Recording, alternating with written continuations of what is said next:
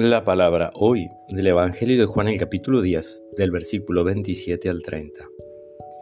Jesús dijo, Mis ovejas escuchan mi voz, yo las conozco y ellas me siguen.